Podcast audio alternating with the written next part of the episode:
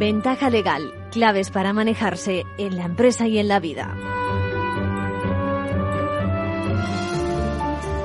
Arranca Ventaja Legal, el espacio de divulgación jurídica, les recuerdo, imparcial, independiente y apolítico, que quiere contribuir a elevar la cultura legal y que hoy se siente herido, herido como nunca. Bueno, vivimos tiempos complejos, ¿no? Si nos atendemos a los estándares que conforman nuestro ordenamiento jurídico, eso del Estado de Derecho, que tantas veces nos han oído que nos merecemos todos y que parece que se pone en tela de juicio. Bueno, la misma Unión Europea tiene sus dudas acerca de que se ha vulnerado a tenor de los últimos acontecimientos que se anuncian desde la formación política que puede tomar la posesión esta misma semana. ¿no?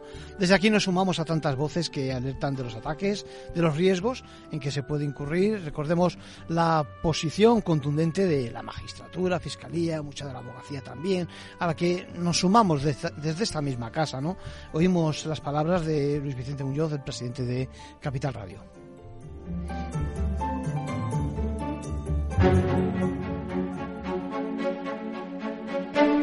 Esto es un comunicado editorial de Capital Radio. Capital Radio como medio de comunicación fiel a su compromiso fundacional con los valores democráticos de libertad, igualdad y el Estado de Derecho, expresa su respaldo a la denuncia unánime de la justicia y de otros colectivos profesionales, al rechazo del acuerdo firmado por PSOE con otros partidos minoritarios que quiebra el principio innegociable de la igualdad de los ciudadanos ante la ley, aceptando privilegios para un grupo de personas seleccionadas.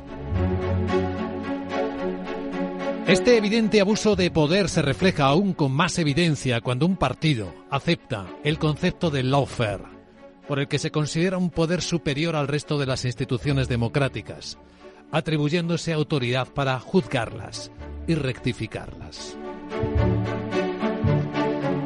Una democracia se fundamenta en la separación de poderes, del Ejecutivo, del Legislativo y del Judicial, con capacidad de vigilarse y fiscalizarse mutuamente. Democracia no es solo votar en elecciones. En las dictaduras los ciudadanos también votan muchas veces. Democracia es el sistema capaz de salvaguardar siempre la libertad y la igualdad de sus ciudadanos. El argumento de hacer este acuerdo político para mejorar la convivencia o la estabilidad del país queda absolutamente desnudo ante la contundente y extendida respuesta de la sociedad civil española. También deja desnuda otra intención profundamente antidemocrática, que es evitar a cualquier precio la alternancia en el poder. Nunca en la democracia española habíamos asistido a un proceso así Aceptar supervisión internacional indeterminada para el gobierno de un país de la Unión Europea ningunea la soberanía nacional y nos inquieta que esto no se reduzca al hecho puntual de un pacto firmado hace apenas unas horas, sino que forme parte de un perverso proceso de deterioro institucional que viene produciéndose en el tiempo en España.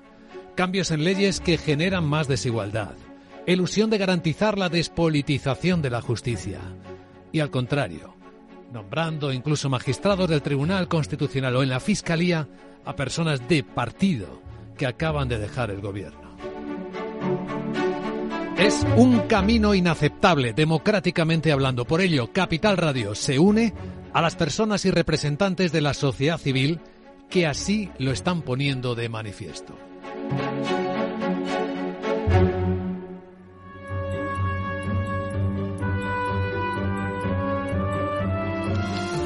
Bien, hoy Ventaja Legal también cuenta con la actualidad de la mano de nuestros compañeros de la abogacía y atenderemos a una pregunta precisamente de un periodista ¿no? que sufre alguna presión por parte del medio donde trabaja en relación con los acontecimientos que tanto nos preocupan, ¿no? esa amnistía, esa guerra abierta contra el aparato de la justicia y, demás. Bueno, él lo que hace es, se cuestiona si no se vulnera quizás su derecho como profesional a impedírsele expresar su punto de vista y temiendo represalias por parte de la empresa. Quiere que le expliquemos lo que se denomina la cláusula de conciencia, ese derecho en el entorno de garantías que sin duda le protege.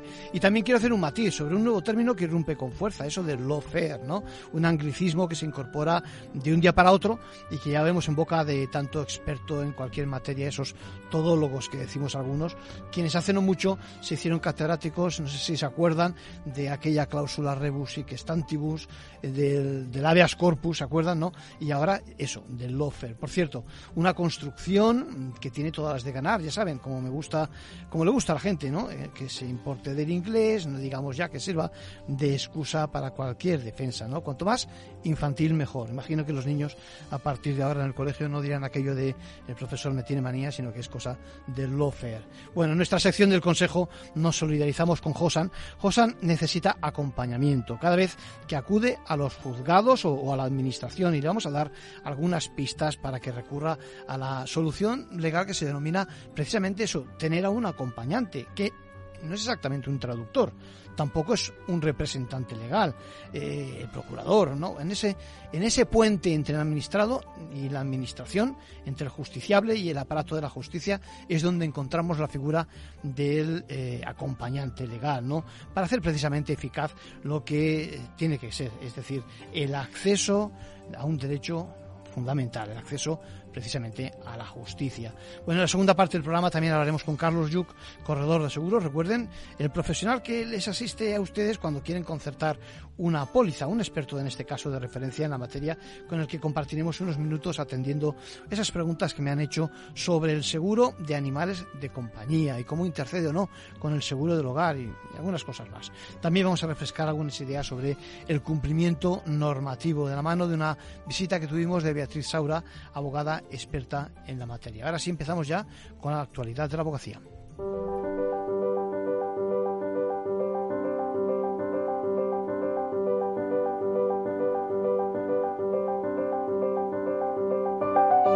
Ahora en Ventaja Legal, la actualidad semanal de la abogacía. Bienvenidos Luis y Mercedes. Hola, ¿qué tal? Hola, ¿qué tal? Saludos a todos. Comenzamos. La abogacía reclamó la semana pasada en las vigésimo quintas jornadas de los servicios de orientación y asistencia jurídica penitenciaria celebradas en Ávila que se apruebe una ley de procedimiento en materia penitenciaria y que ésta incluya la asistencia letrada preceptiva en todo el proceso para salvaguardar los derechos de los internos. Victoria Ortega es la presidenta del Consejo General de la Abogacía.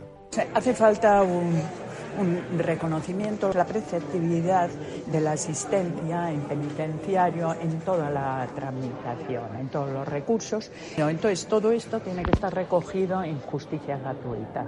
Como es fundamental que se creen en todos los centros penitenciarios los servicios de asistencia penitenciaria y que lo estén al presupuesto de justicia gratuita. ¿Para qué voy a hablar de que tengan cubiertos pues todos los desplazamientos? Generalmente los centros penitenciarios no se encuentran en las propias ciudades, ni mucho menos en el centro. Entonces que todo esto lo tengan cubierto. El secretario general de Instituciones Penitenciarias, Ángel Luis Ortiz González, presente en las jornadas, se mostró de acuerdo en que esta asistencia letrada dentro de las prisiones ha de ser obligatoria y aseguró que para una persona privada de libertad no hay mejor cosa que contar con un buen abogado. En las jornadas se denunció también la situación de las mujeres reclusas, a las que se calificó como las grandes perjudicadas de nuestro sistema penitenciario. Para mejorar sus derechos se exigió el cumplimiento de las reglas de Gogh y se pidió la instauración de la figura del agente de igualdad, así como el establecimiento de auditorías de género periódicas. Y además se revisó la implantación del sistema de comunicación por videoconferencia entre colegios de la abogacía y centros penitenciarios. Representantes de la Subcomisión de la Jurisdicción Mercantil y Concursal del Consejo General de la Abogacía se reunieron la semana pasada con representantes de los Ministerios de Economía y de Justicia para trasladarle las alegaciones de la abogacía al reglamento de la Administración concursal. El Consejo registró la semana pasada un escrito de alegaciones especialmente severo y crítico con esa propuesta de reglamento de Administración concursal que rechaza por considerarlo elitista y eludir incluso una retribución mínima. Federico Bravo es el presidente de la Subcomisión de Mercantil y Concursal de la Abogacía Española. El texto elaborado por el Gobierno transforma el ejercicio de la Administración concursal en una tarea limitada a un grupo muy reducido de profesionales, sin que para asumir esta tarea se establezca de forma nítida la condición de ejercer como abogado, economista, titulado mercantil o auditor de cuentas. En sus alegaciones al reglamento, el Consejo General pone el acento en un régimen transitorio que está generando un enorme descontento por lo abrupto de los cambios y especialmente porque pretende restringir el acceso al ejercicio de la Administración concursal a un número muy limitado de profesionales. Para la abogacía también es preciso que se establezca una retribución mínima por el trabajo de Administración concursal y que esta compensación esté dentro de unos estándares acordes con la dedicación de cada uno de los casos. El juzgado número 2 de Girona ha concedido la incapacidad absoluta a un trabajador de 59 años por considerar que las lesiones derivadas de la bulimia que padece le impiden realizar todo tipo de trabajo y condena a la Seguridad Social a pagarle la pensión correspondiente al 100% de su base reguladora. Ámbar Zambrano, abogada defensora del afectado, afirma que se trata de un fallo pionero. Lo que no existe es un caso de una sentencia en un hombre de esta edad mayor de 59 años y con este tipo de patología porque se suele asociar a gente joven y sobre todo a mujeres y a chicas jóvenes. Y es que según el informe publicado por la Asociación contra la Anorexia y la Bulimia, nueve de cada diez casos de trastornos de la conducta alimentaria afecta a mujeres y la mayoría tienen entre 16 y 25 años.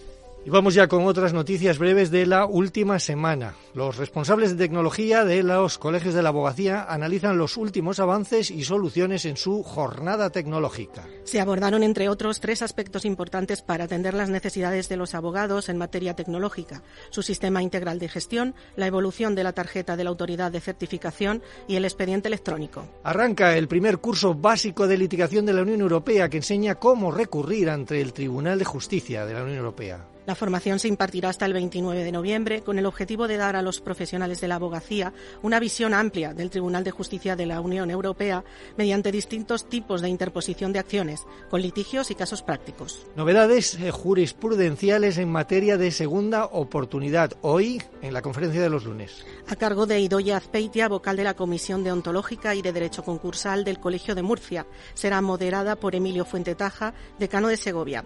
Puede seguirse online y también de manera presencial a partir de las cuatro y media, previa inscripción gratuita en formacionabogacía.es. Y con esto terminamos. Hasta la semana que viene. Gracias, Mercedes. Gracias, Luis.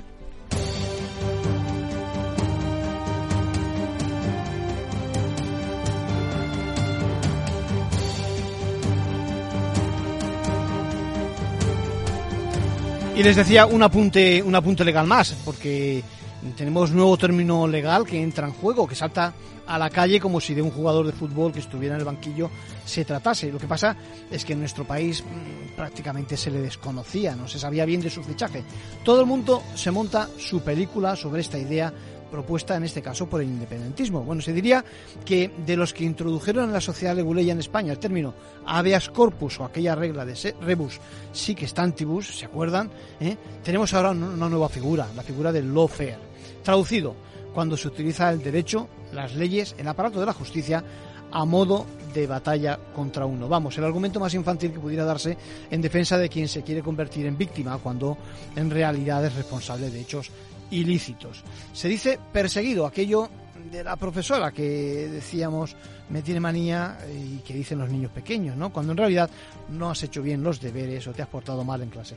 El problema es que la justicia no es como ese profesor que se puede sentir indefenso o en casos excepcionales ser arbitrario, ¿no? Aquí el pretendido acusado es la justicia, la justicia que se rige por unas reglas que le son aplicables a todos y a cada uno de nosotros. ¿Qué se pretende con ese argumento que yo tacho de infantil, de infantil, pero que se las trae? Porque igual si cala en parte del justiciable, pues ya veremos a ver cómo, cómo se toma, ¿no? Pues eh, se pretende tacharlo precisamente de parcial, ¿no? De instrumento al servicio de no sé qué causa contraria al presuntamente delincuente. En definitiva, esgrimirlo fair hay que interpretarlo como una defensa a la desesperada, sin fundamento, pero poniendo en tela de juicio los cimientos de nuestro Estado de Derecho, el sometimiento de todos a la ley, la igualdad de los ciudadanos, el propio modelo democrático. Conclusión, pues una argucia más, receta que todos conocemos, no hay nada como importar, lo adelantaba antes, un término que tenga gancho, si es posible en inglés mejor y con el que llamar la atención al observador extranjero cuando no se tienen escrúpulos.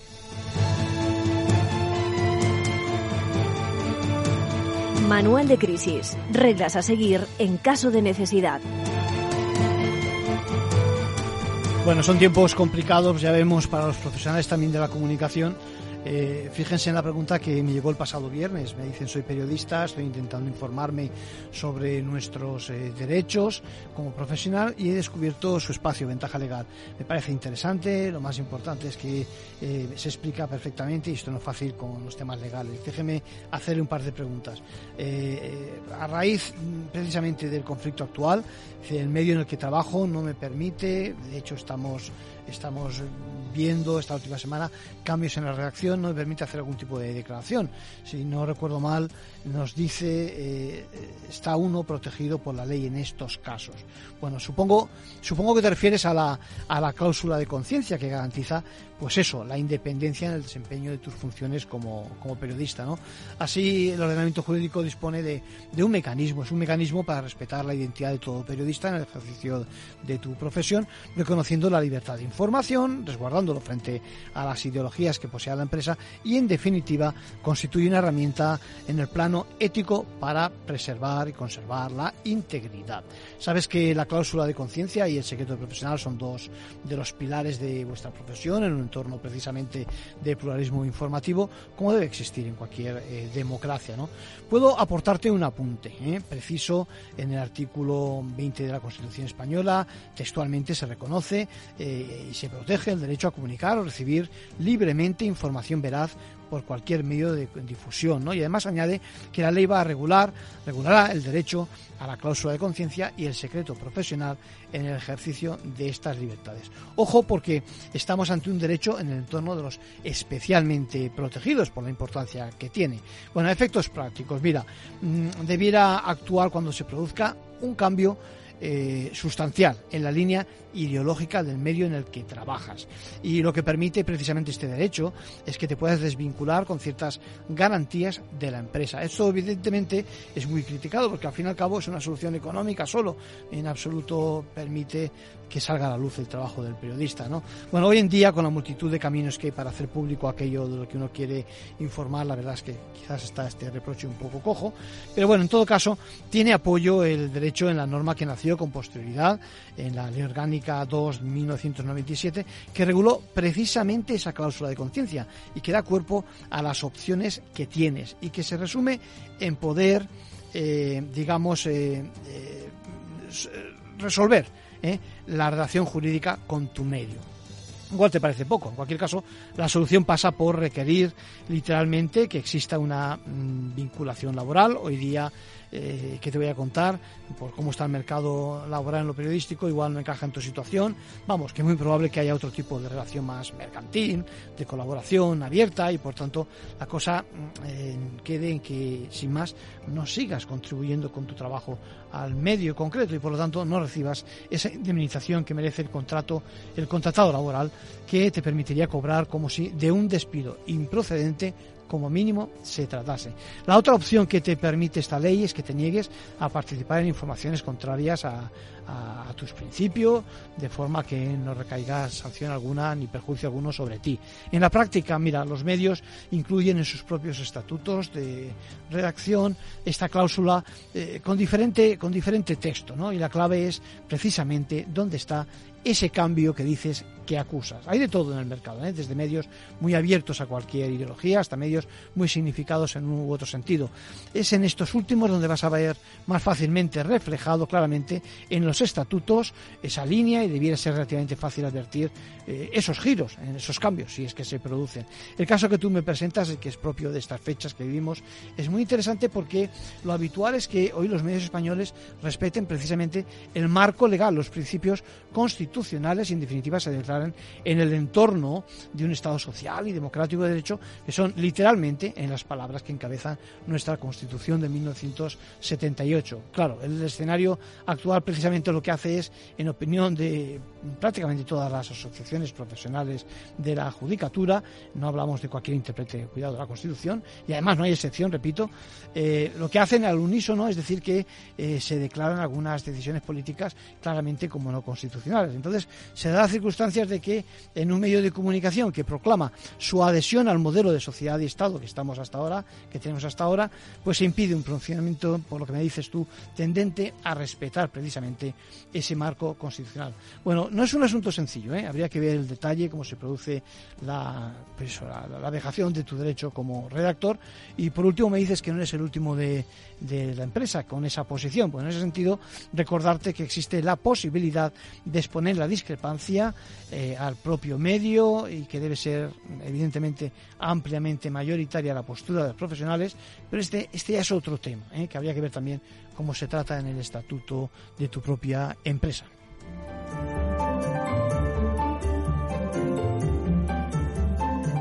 Y por último, un consejo a título personal de nuestro abogado Arcadio García Montoro.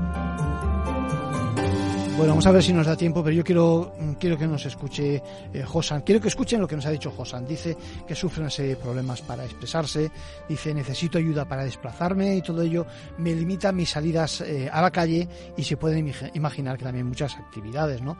Sin embargo, dice, soy consciente de lo importante que es ser activo en estos temas de justicia y me gustaría poner una denuncia en los juzgados, pero me siento bastante retraído, porque cada vez que tengo que relacionarme con la administración o algo así, dice, tengo la sensación de que tienen muchas prisas, que no pueden atenderme bien, incluso que molestamos yo y todo lo que me rodea, vamos, que no están preparados. Piense que necesito ayuda física de otros y lleva su tiempo y, trabajo que me exprese. ¿Cómo se contempla? Es la pregunta. ¿Cómo se contempla esta situación desde el punto de vista de la justicia? Dice, imagino, imagino que no soy el único y que me gustaría mucho más, saber mucho más sobre el tema. Bueno, ahora te contestamos, Josa. Lo primero, muchas gracias. Y de todas formas, si nos come el tiempo, te contesto en la segunda parte del programa.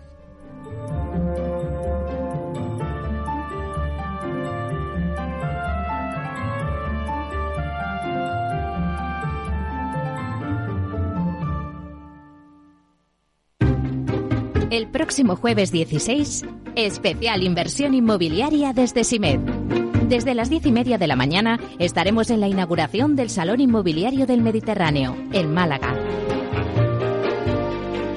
Infórmate de las tendencias de inversión. Conoce la oferta de más de 11.000 viviendas y las iniciativas más innovadoras de los líderes del sector residencial. Inversión inmobiliaria, 16 de noviembre a las diez y media de la mañana, con Meli Torres.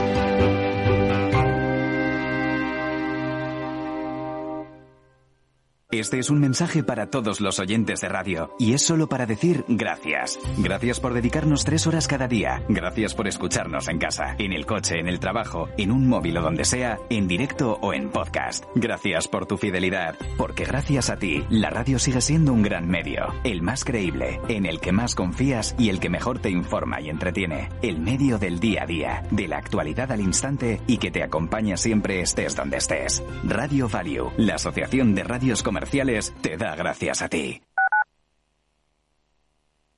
Capital Radio, Madrid, 103.2. Desde el 16 de octubre, protégete doblemente de la gripe y el COVID. Si tienes más de 60 años, perteneces a algún grupo de riesgo, eres personal sanitario o sociosanitario, pide cita en tu centro de salud o punto de vacunación. En la web de la Comunidad de Madrid encontrarás más información del plan de vacunación frente a la gripe y el COVID. Comunidad de Madrid. Disfruta de la mejor cocina gallega en Montes de Galicia. Todo un clásico moderno en el barrio de Salamanca. Disfruta de la variada dieta atlántica, de las mejores carnes y pescados tratados con respeto y transparencia y regados con una de las mejores bodegas de la zona. En grupo, en familia o en pareja, Montes de Galicia te ofrece el espacio perfecto en cada ocasión. Escucha cada jueves, a partir de las 11 de la noche, en Líderes Globales, las entrevistas que Raúl Castro nos trae desde Florida. Personas inspiradoras de habla hispana que han destacado en sus actividades más allá de nuestras fronteras y que nos dejan sus enseñanzas y aprendizajes desde el punto de vista más personal. Líderes Globales, con Raúl Castro, en Capital Radio. Si quieres adelantarte a los cambios económicos, digitales y empresariales, escucha After Work. El programa de Capital Radio para profesionales, pymes y emprendedores que te ayudará a entender el momento presente y a tomar decisiones para el futuro inmediato. De lunes a jueves, de 7 a 8 de la tarde, con Eduardo Castillo.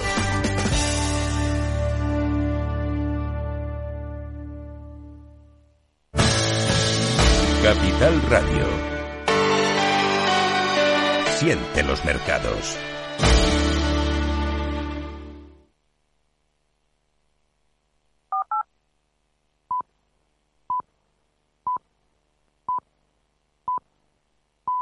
Ventaja legal con Arcadio García Montoro.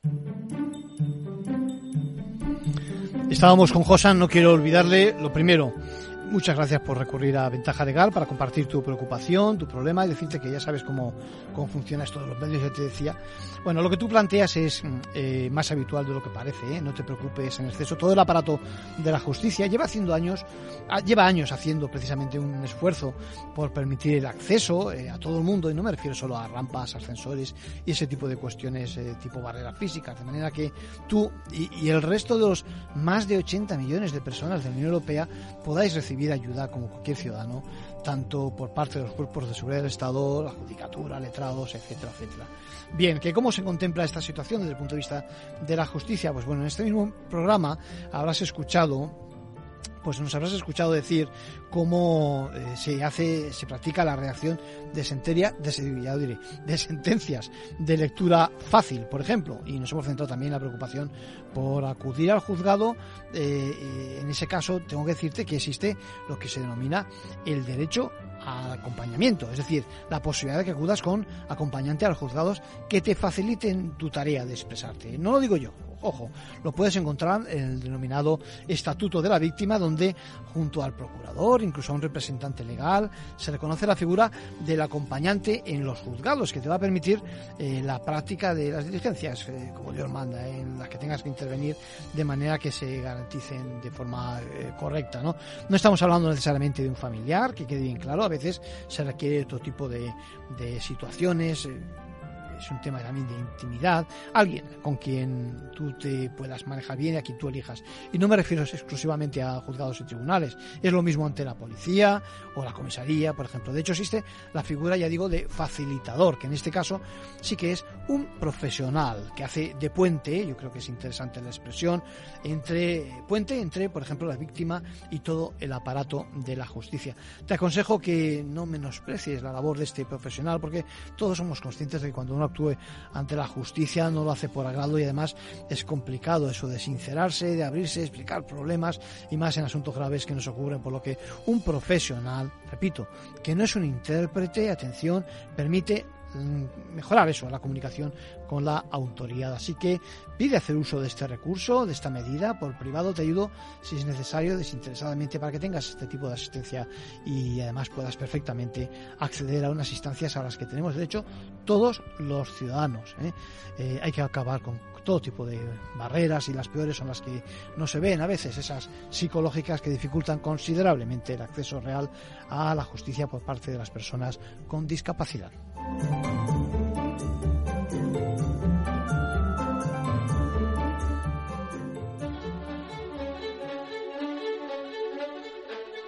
La entrevista, escuchar, es compartir conocimiento.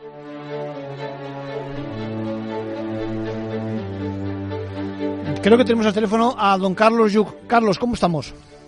Hola, muy buenos días. Carlos, recurrimos a ti siempre que queremos ayuda de verdad, imparcial, sobre los temas de seguros y hay un tema pendiente que yo creo que eh, nos vas a ayudar a contestarlo perfectamente. Ha entrado en vigor la ley en materia de, pues eso, de, nuestros animales que garantiza pues, un trato distinto y demás, pues eh, como debe ser eh, frente a estos seres que nos acompañan y demás. Y muchos, ante la necesidad de un seguro, se plantean hasta qué punto es accesible tener ese seguro para los animales de compañía, el juego que puede tener con respecto al seguro del hogar y demás. ¿Qué nos cuentas? Bueno, en, particular lo que tenemos que recordar es que el Código Civil lo que nos dice es que el responsable de, la el que debe hacerse responsable de los daños que cause el animal es eh, el poseedor o quien se sirve de él. Y evidentemente, pues las personas que en un determinado momento pueden tener bajo su posesión el animal, el perrito, por ejemplo, pues que es al, que es al tipo de animales que se refiere la nueva ley de bienestar animal, al obligarnos a, a contratar un seguro, pues puede ser una persona que sea distinta de la, de la unidad familiar, ¿verdad?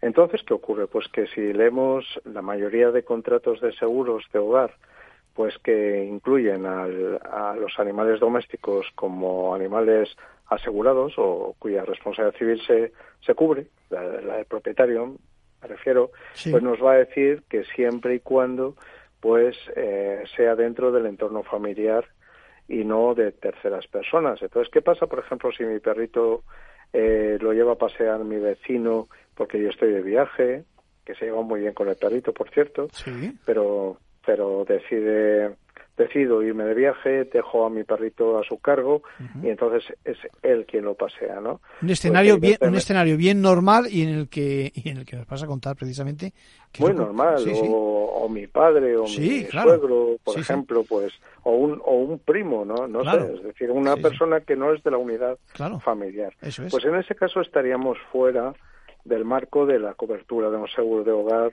eh, que cubra los animales domésticos. ¿vale? En particular, además, se da otra circunstancia, es que aprovechando que el va a pasar por Valladolid, pues muchas aseguradoras lo que han hecho es que lo que venían cubriendo hasta ahora sin mayor problema, pues por el hecho de tratarse de un seguro obligatorio, pues dicen que a partir de ahora ya no lo cubren o van a dejar de cubrirlo pues a vencimiento de, de la póliza de hogar eh, y por tanto pues nos obligarán a contratar un seguro aparte. Esto significa entonces, Carlos, que hay que revisar bien nuestras pólizas y asegurarnos de si realmente estamos cubiertos. Bueno, hay si atendemos a lo que es el texto actual, sí. pues probablemente vamos a ver que está cubierto. El problema está en que si tenemos, por ejemplo, una cláusula que excluye riesgos de suscripción obligatoria, pues automáticamente ya ha dejado de tener cobertura por, por el hecho de, de, la obligatoriedad de, contar con seguro. Luego, por otra parte, si a vencimiento nos novan, nos cambian ese contrato, pues evidentemente nos lo tendrían que notificar con antelación suficiente, al menos dos meses. Sí. Y luego, por otra parte, pues deberíamos enterarnos de que eso ha ocurrido, ¿no? Y en todo caso, si sobre todo se da una posesión, como decía antes, difusa, líquida, pues, y que pueda exceder del ámbito de la familia, pues entonces yo sería prudente y contrataría un seguro para lo que es la responsabilidad civil del perrito. Bien claro el tema. Sí, sí. Además, tengamos en cuenta otra cosa, y es que la gente suele fijarse en el tema de la mordida, y, pero tenemos que pensar que un perrito que pese un kilo y que cruce la calle de una forma inadvertida, eh, accidental, pues entonces puede provocar, por ejemplo, la caída de un motorista o de un ciclista, ¿verdad? O de, o de alguien que vaya con patinete. Entonces, ¿qué ocurriría en esos casos? Pues tenemos que pensar que las lesiones pueden exceder con mucho lo que normalmente tenemos asegurado en el, en el hogar, ¿no? Coberturas de 150 o incluso de 300.000 euros yo las consideraría insuficientes.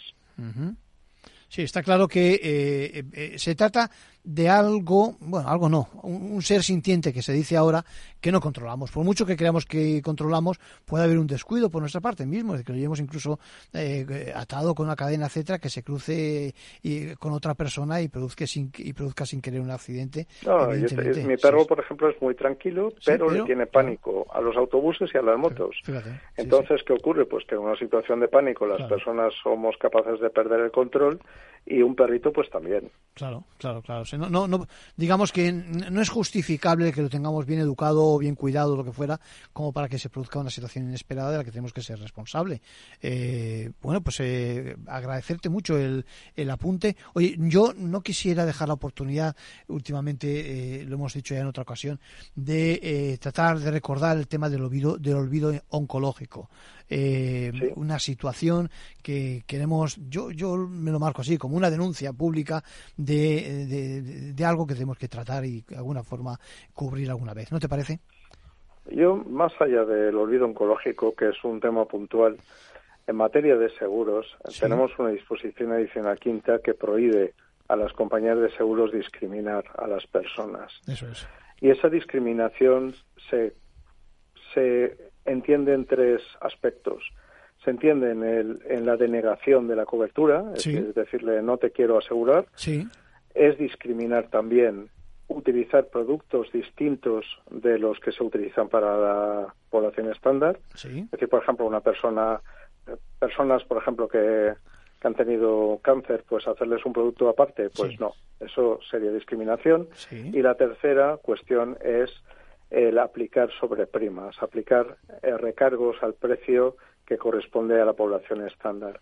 Entonces, esas tres eh, prácticas son prácticas prohibidas por la ley de contrato de seguro eh, y, y, yo lo que entiendo es que el tema del olvido oncológico lo que hace es que si acaso aclara a partir de qué punto la compañía de seguros ya no solamente puede tener una cierta justificación técnica que tiene que comunicar a priorísticamente para decir, bueno, ahora no, pero dentro de unos meses o dentro de unos años sí te tengo que contratar, sino que la ley de olvido oncológico lo que le está diciendo es a partir del año 5, olvídate por completo de hablar conmigo de cáncer, olvídate por completo de hacerme preguntas relativas a cáncer o olvídate de tener cualquier tipo de, registro eh, informático o de datos, digamos, almacenado acerca de que yo tuve en su momento cáncer. Es decir, estamos hablando de, de que el olvido es, es como si no hubiera existido jamás, ¿verdad? Sí. Estamos hablando, estamos hablando en definitiva de reconocer una situación de, de, en definitiva, de discriminación con la que tenemos que acabar, ¿no te parece? Sí, hay tres millones de personas en este país que o bien por la disposición adicional quinta, que es por motivos de VIH, y esto nunca se dice, pero añade la ley, u otras condiciones de salud, y eso es un, eso es un cajón desastre, es decir, hipertensión, diabetes, un ictus y cáncer están ahí, ¿verdad? Eh, fibrosis, todo está ahí, es decir, u otras condiciones de salud es, suficientemente genérico. Y luego la disposición adicional cuarta que nos habla de discapacidad. Entonces, las personas discapacitadas o que sufren algún tipo de, de, capacidad distinta, pues entonces estas personas tampoco pueden ser discriminadas, tampoco pueden denegárseles la contratación, no se les pueden aplicar productos distintos de los que se aplican para la población general y no se les pueden aplicar recargos. Y esto es algo que me parece que, que, está todavía en el pendiente. Desde luego, el seguro médico probablemente no sea para todo el mundo. Es decir, eso que vemos por ahí el mejor seguro médico por 17 euros es mentira. No, no se puede ofrecer seguro médico a todo el mundo, ¿no? Pero aquel, aquel que pueda pagarlo, que lo necesite y demás, no tiene que ser discriminado. Y las compañías de seguro lo que sí tienen que hacer es eh, cumplir de una vez por todas pues con algo que está en la raíz del seguro, que es la mutualización de riesgo. Bueno, nuestro granito de arena para contribuir precisamente a que todo el mundo tenga acceso a, la cobertura aseguradora de la mano de uno de los mejores, Carlos Yuc. Eh, muchas gracias, Carlos, corredor de seguros. Muchas gracias. Un, un abrazo. Bueno, y tenemos, tenemos preguntas, eh, parece ser que se está refrescando otra vez la preocupación por los temas de compliance, de cumplimiento normativo. Vamos a hacer, vamos a hacer un repaso de lo que significa, de esos casos que eh, puede incluir el Código Penal, donde se es responsable como empresa, y lo hacemos de la mano de una conversación que tuvimos con Beatriz Saura, experta, abogada en materia de compliance, de cumplimiento normativo tienen que darse unos ciertos requisitos. Hay 27 categorías de delitos comisibles por persona jurídica, es decir, no son todos los delitos que están en el Código Penal, como por ejemplo si sucede en Francia. En Francia pueden cometer todos los delitos, aquí son solo 27 categorías. Y tienen que cometerlo eh, los hechos o los directivos y los mandos, quienes toman decisiones y actúan en nombre de la empresa, eh, cuando actúan por cuenta de la misma, o los subordinados a estos cuando los eh, que tienen la responsabilidad de dirección y organización no cumplen con sus obligaciones de supervisión, vigilancia y control. Pero tiene que haber este beneficio, un beneficio para la empresa para que esté eh, involucrada en el delito. Lo que está claro es que y esto lo digo en descargo de, de, la empresa y de los trabajadores y de los empleados, incluso de los directivos, que muchas veces desconocen cuando se eh, transgrede la ley. Es decir, muchas veces, ¿estás de acuerdo? Es decir, por muchos motivos. En primer lugar, porque evidentemente la gente no se sabe el Código Penal. El Código Penal en algunas partes es intuitivo, evidentemente todo el mundo sabe que si alguien mata a otro, pues eso está mal, evidentemente, pero hay muchas conductas que no son tan, tan claras, ¿no?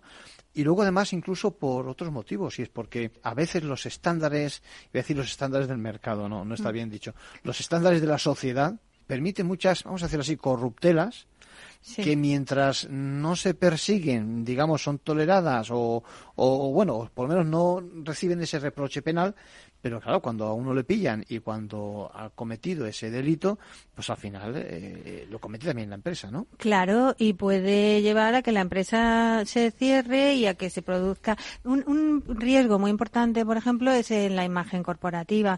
A una empresa que resulta investigada penalmente, pues eso para la imagen eh, de la empresa es fatal. Y por tanto solo por ese hecho ya es importante, pero luego además pues todas las consecuencias penales que, que se pueden derivar y que son muy graves. Pero hemos de tener en cuenta que, como dices, efectivamente la gente en general quiere hacer las cosas bien.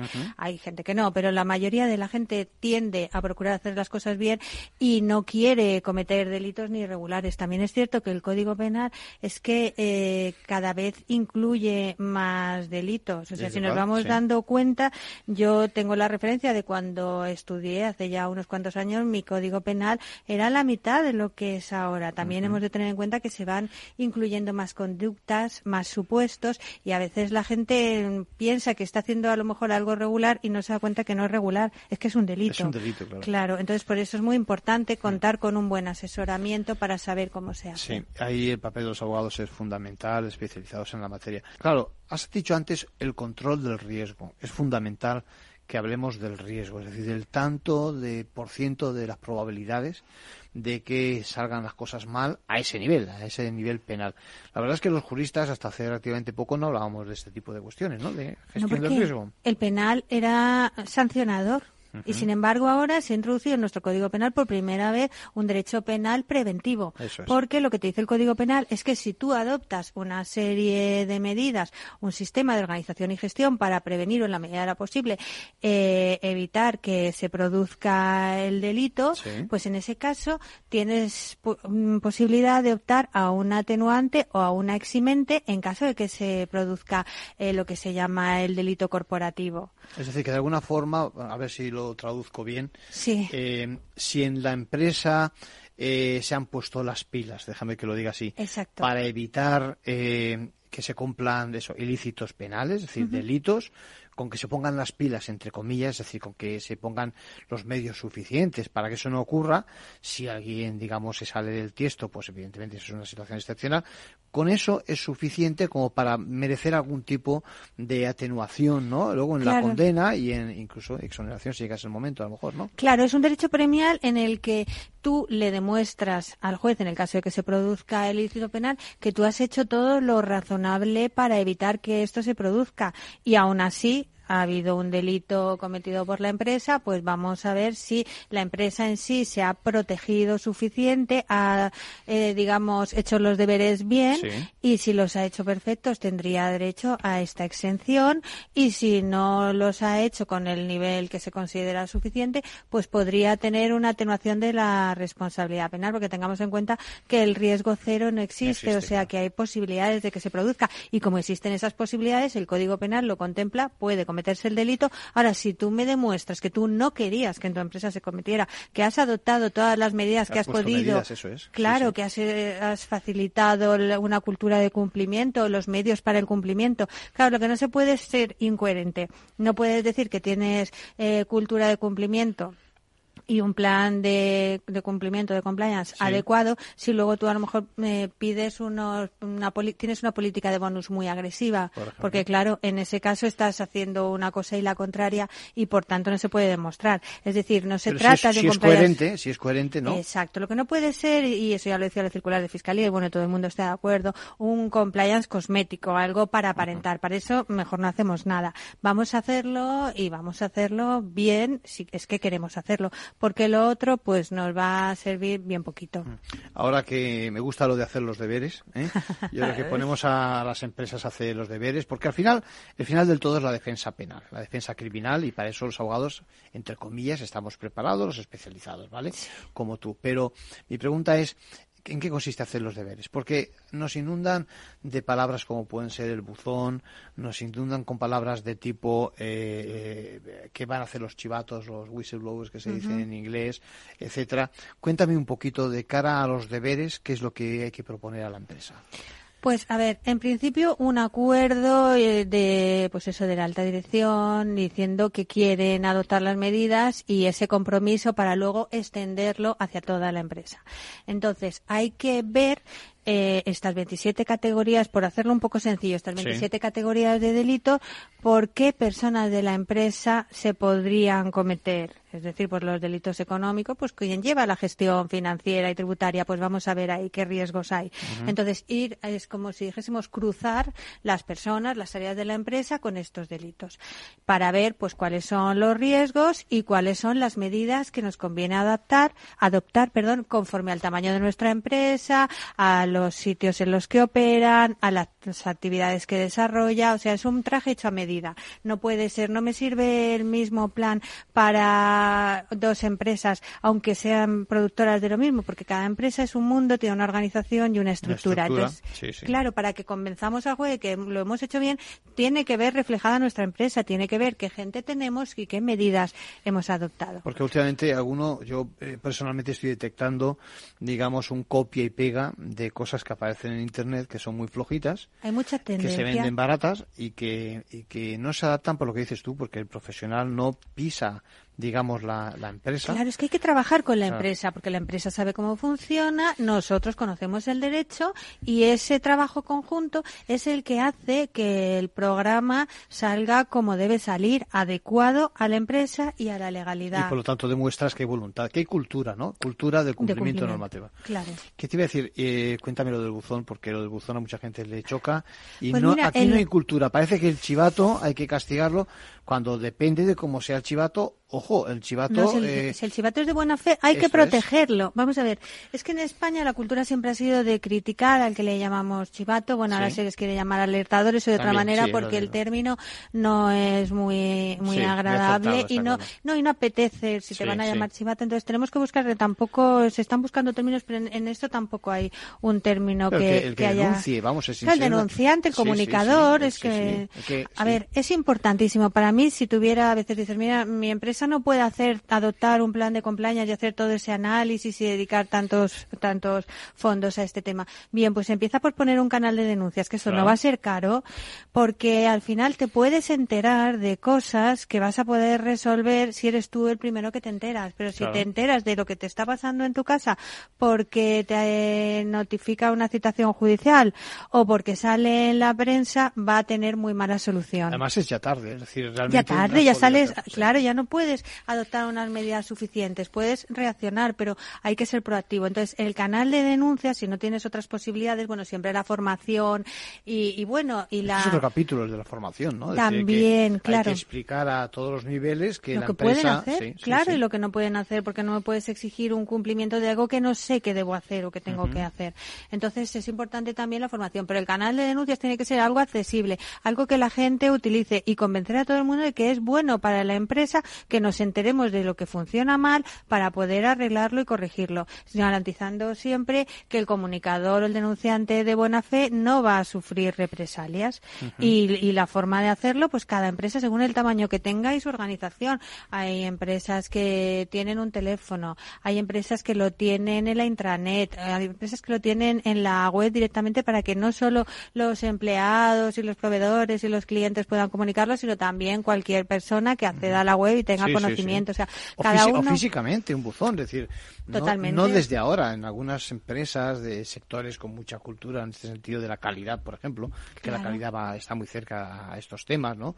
Eh, eh, yo recuerdo siempre cerca de la estatua del fundador, digamos, un buzón donde la gente puede decir sus cosas y, lo mismo lo dice un sindicalista que lo dice un ejecutivo que, ¿no? Claro que, el que está al lado de que, está una visita, por ejemplo, que llegue en esos momentos, ¿no? Que ha descubierto abierto, lo que sea, ¿no? Claro, entonces es para mí, si tuviera que hacer solo una de las cosas que conlleva un plan, creo que, hombre, lo suyo es hacerlo todo, pero que el canal de denuncias te mm. puede facilitar, acompañar eso sí de esa cultura para que todo el mundo sepa que, que se debe utilizar y que su utilización es bueno y puede servir para salvar a la empresa y por tanto no para eh, hundir a una persona a la que se podrá sancionar o no, sino para proteger a todos los compañeros de la empresa que pueden salir muy perjudicados, pues ya decimos, solo con la imagen corporativa de salir en, medios de comunicación como imputada. El mensaje que, que tomo es que esto no va dirigido solo al staff directivo. Es decir, que hay que bajar, digamos, a, a nivel a, nivel del suelo, digamos, de cualquiera que tenga una responsabilidad dentro de la empresa. Yo, por ejemplo, me acuerdo de, de situaciones donde yo que sé, gente que hace vertidos en una, en una arqueta, cuando realmente en la empresa eso está prohibido y los aceites hay que ponerlos en tal sitio. y, sin embargo se, se, nos escapa porque alguien con toda la buena fe del mundo dice, bueno, esto lo liquido yo rápidamente, ¿no? Claro, y esa persona tiene que saber que no, que no valen los atajos, que hay que hacerlo bien y que la empresa no te va a premiar porque hagas un atajo, sino todo lo contrario. la empresa te da los medios y te dice hazlo así. ¿Por qué? Pues porque ese señor al final eh, hace un vertido, contamina el río y la empresa puede resultar penalmente investigada y condenada. y Entonces hay que tomárselo muy en serio desde arriba hasta el último trabajador de la empresa y, también pues procurar que nuestros códigos éticos y nuestras normas también las cumplan nuestros proveedores y también las cumplan nuestros clientes porque al final está es un engranaje que funciona junto y, y hay que tener cuidado para que no haya ningún fallo en ninguno de, sus extremos. Entremos, eh, Beatriz, en las 27 categorías que has dicho. Es decir, eh, me consta que has repasado bien el Código Penal, que lo has pasado por el filtro de lo que son las empresas y que, en efecto, eh, hay muchas conductas que parece que están claramente fuera de, la legalidad penal. ¿Algún ejemplo, por ejemplo, algún supuesto? Pues mira, te voy a hacer un supuesto que llama la atención y que no que no está investigado, pero por ejemplo, en el tema de tráfico ilegal de órganos, que parece que sea un delito que solo lo podría cometer una eh, un hospital o una clínica o alguna empresa que se dedica así que muchas veces dicen mira no voy a no hace falta que o hay gente que dice no hace falta que se forme sobre todos los riesgos pues tenemos o sobre todos los delitos tenemos que tenerlos todos en cuenta porque puede suceder que eh, tengamos una persona muy valiosa para la empresa y que nos interese a lo mejor pues financiarle un trasplante de órganos que no reúna todos los requisitos bueno, y sobre la marcha, conforme emitimos el programa en directo, recibimos el texto que se acaba de registrar en el Congreso de los Diputados sobre la normalización institucional, política y social de Cataluña, que trae la amnistía como propuesta de una ley orgánica en el procedimiento de urgencia que establece el reglamento del Congreso de los Diputados. Pues nos quedamos analizando la norma, una buena semana y vamos a ver, vamos a ver cómo se produce este desequilibrio de poderes, ojalá no venga.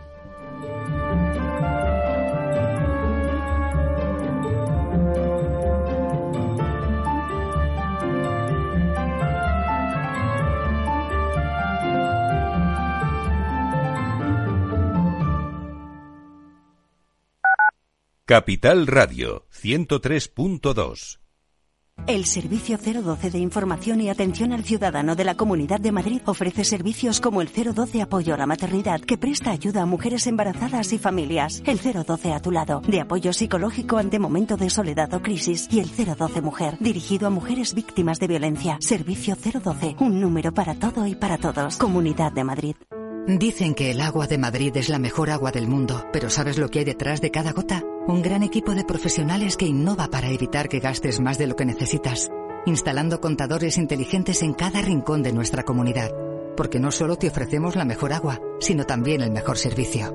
Canal de Isabel II, cuidamos el agua. La Comunidad de Madrid, a través del Instituto Regional de Seguridad y Salud en el Trabajo, convoca subvenciones para reducir la siniestralidad laboral y mejorar las condiciones de seguridad y salud en el trabajo. Destinará un millón y medio de euros a empresas y autónomos de la región en especialidades preventivas, más del doble que en 2022. Las líneas de ayuda cubrirán todas las especialidades preventivas, también los gastos para la mejora de las condiciones de trabajo relacionadas con la seguridad, higiene industrial, ergonomía y psicosociología aplicada además de los gastos en sensibilización y formación preventiva. La tramitación se realizará exclusivamente por medios electrónicos. Para ello necesitas disponer de uno de los sistemas de firma electrónica reconocidos por la Comunidad de Madrid. El plazo finaliza el 15 de noviembre. Más información en el 971 31 23 o en el correo electrónico irsst.subvenciones@madrid.org. Comunidad de Madrid. 10 años contigo. Capital Radio.